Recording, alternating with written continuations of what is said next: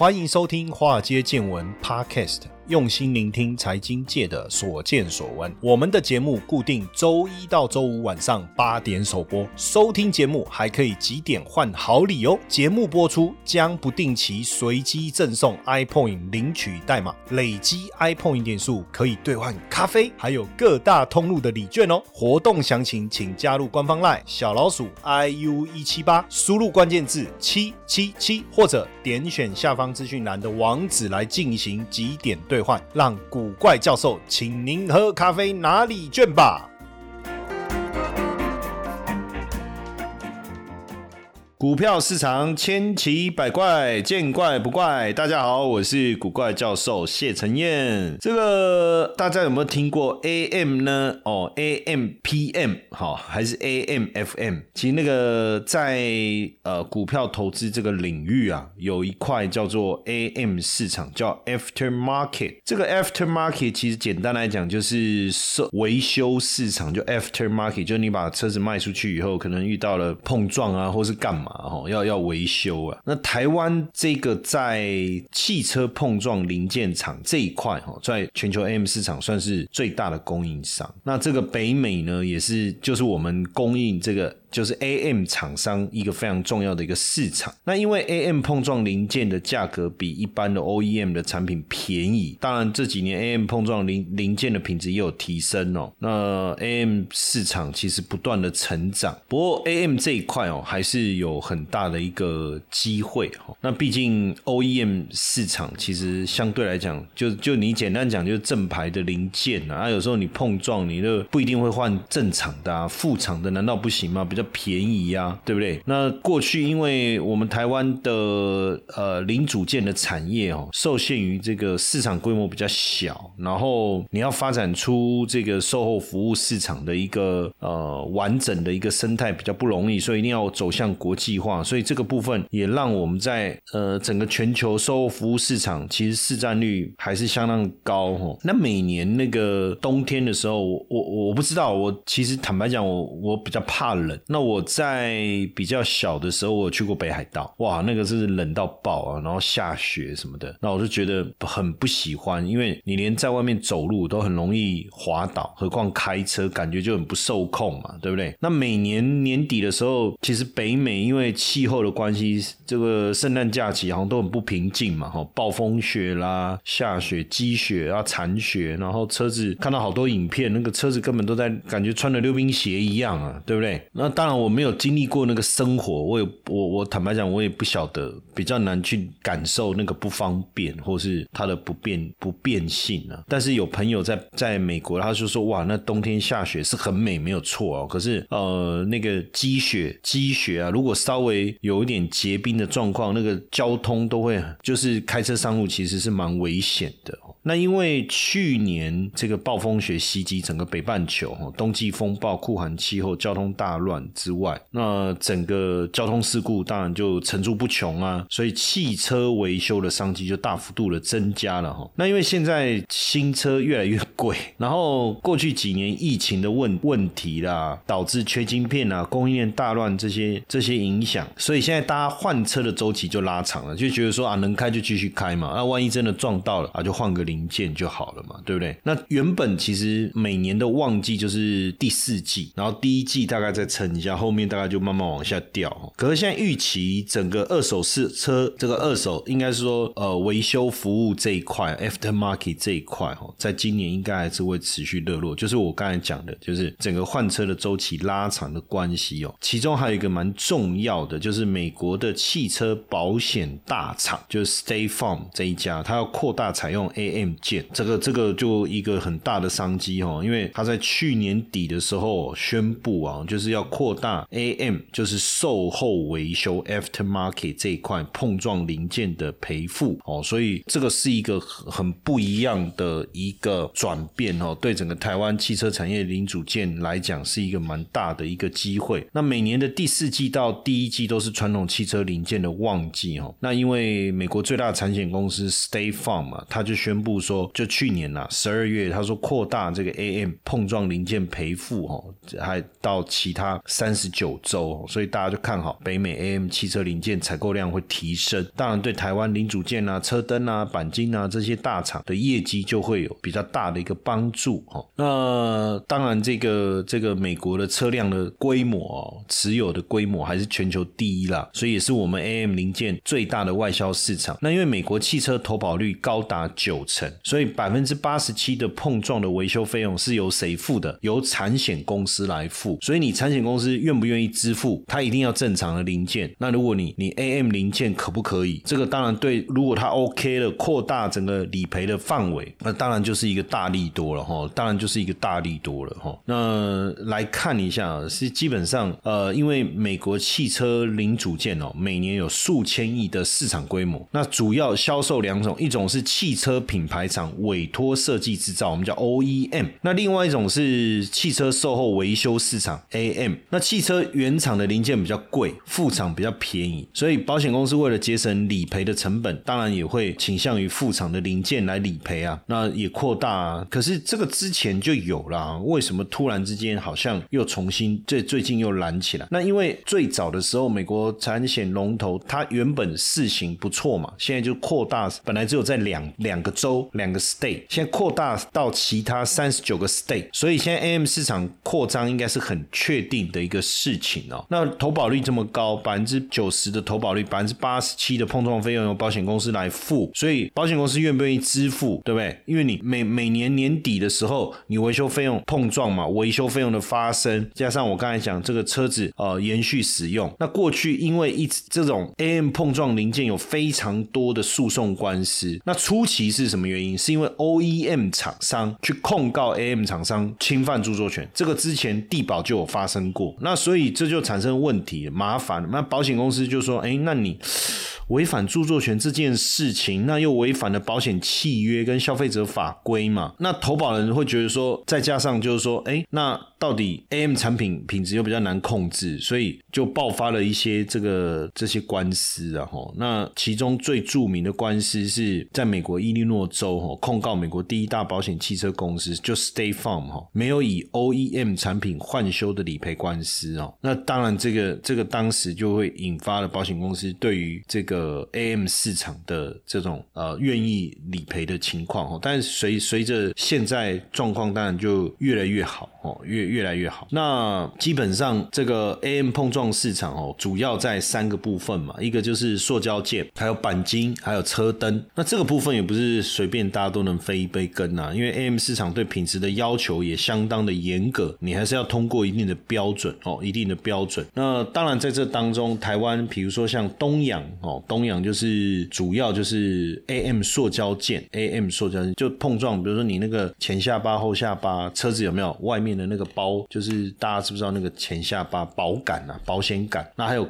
耿鼎，耿鼎也是做 AM 市场，它是钣金售后市场，哎，市占率竟然高达四十趴哦，市占率高达四十趴。那车灯的部分也有，像地保啊，地保的部分呢，这个也是哦，这个都有。那基本上台湾在这个部分其实是蛮强的，我觉得我们整个呃 AM 市场这一块还蛮强，因为供应全球八十五到九十趴的 AM 市场的零件供应这个部分其实还蛮强的哦，蛮强的。我觉得倒倒是可以，也可以特别的。关注了哈，不管是呃车灯大厂 TVC 啦，汽车保有量的增加，台换年限拉长，AM 市场的需求就会持续的一个增长嘛。那再来，当然在这当中，呃，也特别来聊一下哦，就是刚才提的地保啦、TVC 西啦，哦，那包括这个耿鼎啊、东阳啦，其实在这当中，当然我今天也想特别来聊一下这个茂联哦，特别来聊一下茂联。那因为台湾的这个连接器其实。很强，尤其是不管是电脑或车用啊，尤其是打入电动车这一块。那像呃茂联在过去持续的完成了非常多的并购哦，那现在全球也有非常多的一个工厂。那在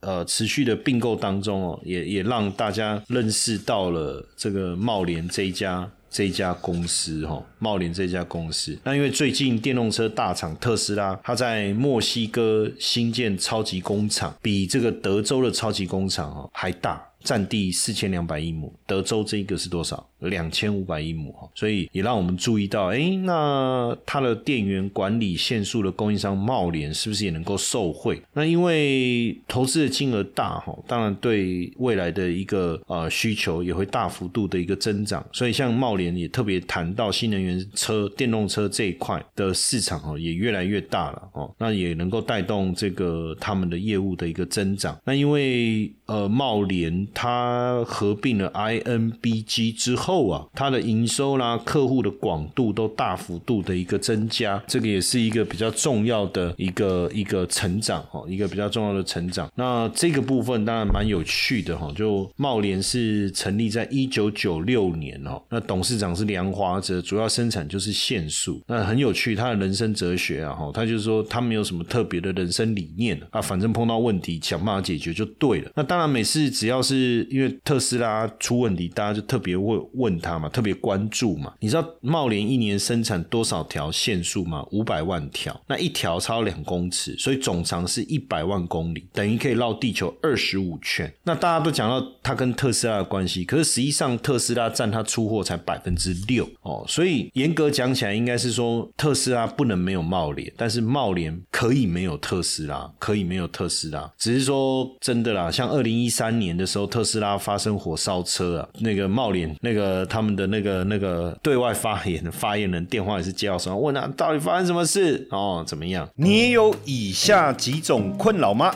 交易绩效小赚大赔，资金无法稳定成长，容易被市场资讯牵着鼻子走，没有过滤的能力，还是整天盯盘，涨也怕，跌也怕，没有完整的交易系统？那你很适合来听这一堂免费的直播说明会，我将和你分享过滤海量资讯的三个关键，以及拥有稳定收入的三个秘密，用法人的思维来建立一套属于你的稳定获利投资系统。赶快到下方资讯栏连。接抢先报名或者加入 LIOA 小老鼠 iu 一七八，输入关键字八零二零。当然，这个呃梁华哲就创办人呐，当时在旧金山的时候啊，哈，他就在想说，哎，来做这个 cable 哦，就电缆线，在美国创业，但是 cable 这一块。坦白讲，这个材料非常的多哈，那为什么要做这一个？当然，他也面临到很多技术上面的困难。那只是说，当时刚创业的时候，当然以电脑为主，毛利高嘛，又供货给这个 d a l e 电脑哦 d a l e 电脑。但是说实在的哈，慢慢的哈，这个 d a l e 就开放，大家可以在网络集体来竞价，所以对他来讲，那这个也没办法跟像红海这一类的竞争了，所以他就开始切入到医疗啊、汽车啊相关的领域。当然，他这样子的布局。策略哦，也确实给他带来一些机会，像他也打入了奇异，因为之前这个呃奇异就是 G 一啊，我不知道大家知不知道，应该要知道，这是全全世界最大的医疗器材公司奇异啊，那他就要求供应商说，你要增加中国大陆的采购数量，那茂联的工厂在大陆嘛，就当时了哈，那可是他的总部是在戏谷，所以很很蛮有蛮妙的，对不对？就看起来是一家美商，可是又中国制造，所以就受到奇异的青睐。哦，那就接到了奇异的单子。那当然最重要还是跨入这个车用这个领域啊。为了跨入车用这个领域，实际上有长达一年半的时间，也是啊被客户退货退的很严重啊。所以那个时候他还派派干部到日本去学习，然后后来也能够出货给特斯拉，供应给国际的一个车厂。其实讲到这件事啊，其实是一个蛮有趣的一个过程哦，因为大家都不知道为什么茂联能够跟特斯拉有这么紧密的关系，主要是在二零。零六年，哦，那时候跟茂联非常好的一个老朋友，他转到特斯拉去任职。可是特斯拉在那个时候。哦，现在看当然不可同日而语了。但是那个时候特斯拉就是一个小公司，就做电动车。然后大家不知道，就是说刚开始的时候，其实特斯拉设计很多东西，那规格是变来变去哈。那所以也没有人敢接或愿意接啊，因为因为一日三变嘛。你早上下了单，准备要开模要做，你突然下午又改设计，对不对？早上一个 solution，下午又一个，谁敢做他的生意啊？而且量又少，然后赚的又不多，那还不如去做电脑的单子哈。不过那时候茂林，我觉得也算是有远见、有 guts，对不对？他布局了三家电动车，然后其中一个就是最不被看好的特斯拉，看好的没活下来，然后活下来的，而且还最成功哦。呃，那当然不止特斯拉，他也跨足到除了车用啊、医医材啦等等哦。当然在细股对他的这个地理位置，对他也其实相当的有有帮助哦。所以呃，很多人就说，哎，为什么别人拿不到 Intel 啦，拿不到 Microsoft 的案子，可是你们都拿拿得到？因为我在戏谷啊，大家都是 body body 啊，哈，这个也确实哈，就在同样在那个地方，大家的连接度会比较高，哦，连接度会比较高。当然，随着后来就是成长当中，对茂联来讲，持续的并购变成是一个非常重要的一个过程。那并购的威力有多大？哈，因为过去十年哦，过去几年它的营收啊，从不到一百亿哦，到突破五百亿啊，这种倍数是四倍数的成。成长就是从二零一七年开始啊，茂联一共发动了三起的跨国并购案，针对德国限速大厂莱尼的工业应用事业群哦，工业应用事业群来并购哦，来并购。那当然，这个交易呢，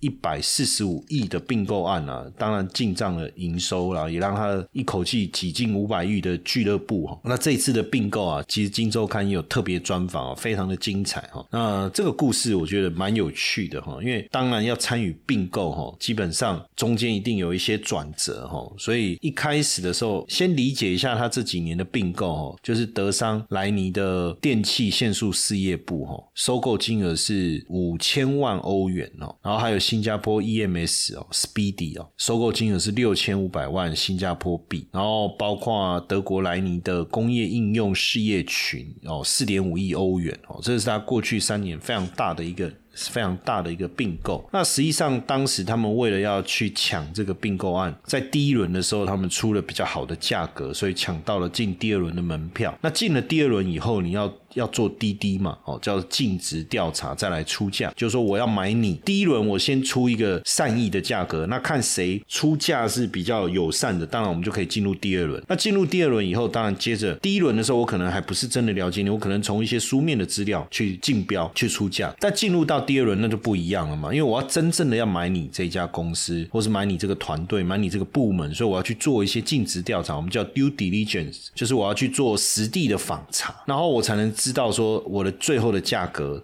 第二轮呢，我要出多少？那有趣的事情是，它第二轮的价格只既然比第一轮打了七折，打了七折，因为他们做了非常，你知道，就是他们很认真的去做滴滴。结果呢，呃，他们去做滴滴的时候，员工就讲了一句话，他说：“哎，没有人像你们这么认真呢。”所以有时候员工不要太多嘴。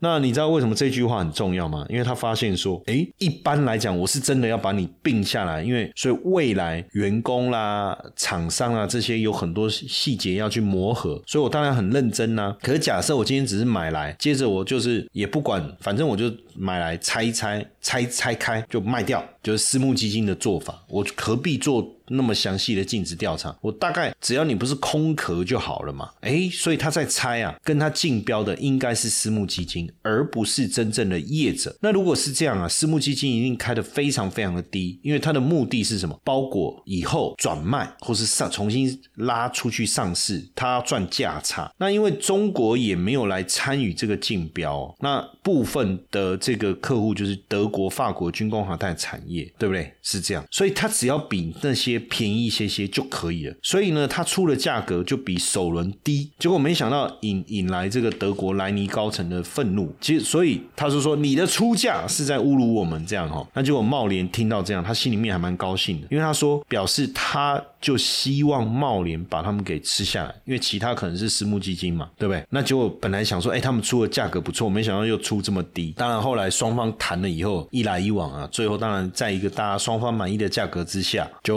完成了这个合作案，哈，完成了这个合作案。那当然对茂林来讲，透过并购不断的一个成长，哦，不断的成长，也让大家发现说，哇，这个茂林成长的速度啊，实在是有够快的，哈，有够快的。那透过大胆的并购啊，也让这个茂联成为数一数二的限速的厂商，哦，限速的厂商。那当然，特斯拉其实大家都说它跟特斯拉有关啊，但是实际上大家知道，就是真正他做的领域，包括医疗啊，包括电脑啊、电动车啊，其实都有哦，其实都有，所以也可以多看看他在其他领域的发展哦。嘿，各位铁粉们，如果喜欢华尔街见闻，请大家多多按下分享键，让更多人能听到我们用心制作的节目。你们的一个小动作，是支持我们节目持续下去的原动力哦，快去分享吧！